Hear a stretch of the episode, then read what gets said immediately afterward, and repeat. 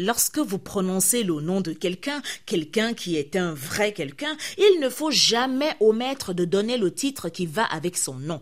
Lorsque vous interpellez une personne qui est en réalité une personnalité, il faut toujours rappeler son titre et la civilité qui habille son nom. Son Excellence un tel, colonel ceci, monseigneur cela, maître patati, honorable patata.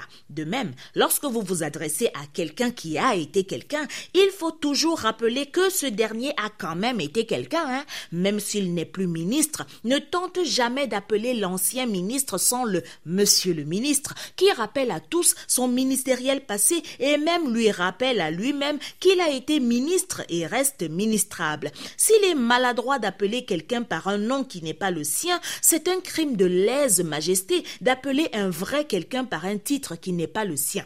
Vous échouez à votre demande ou toute sollicitation dès lors que vous confondez le titre du vrai quelqu'un qui ne manquera pas de vous ramener à l'ordre. Vous avez dit quoi?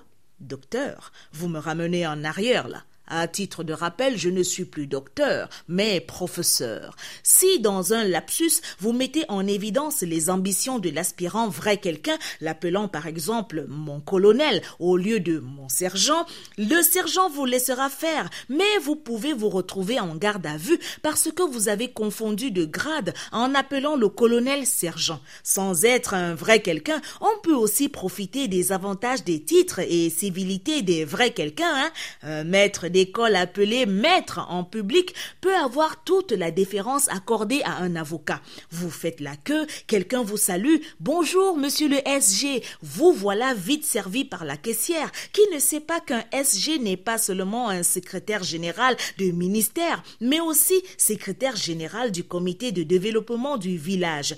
Quelqu'un vous reconnaît dans la rue et crie Monsieur le commissaire, voilà l'agent de police qui se met au garde à vous alors que vous n'êtes que commissaire au compte de l'association du quartier. Vous êtes au téléphone, la foule s'écarte à votre passage, tout le monde se retourne vers vous, parce qu'on vous a entendu dire oui, mon excellence. On vous donne tout le respect dû à cette excellence au bout du fil, car quelqu'un qui a le numéro de son excellence, on ne sait qui, ne peut être lui-même qu'un vrai quelqu'un.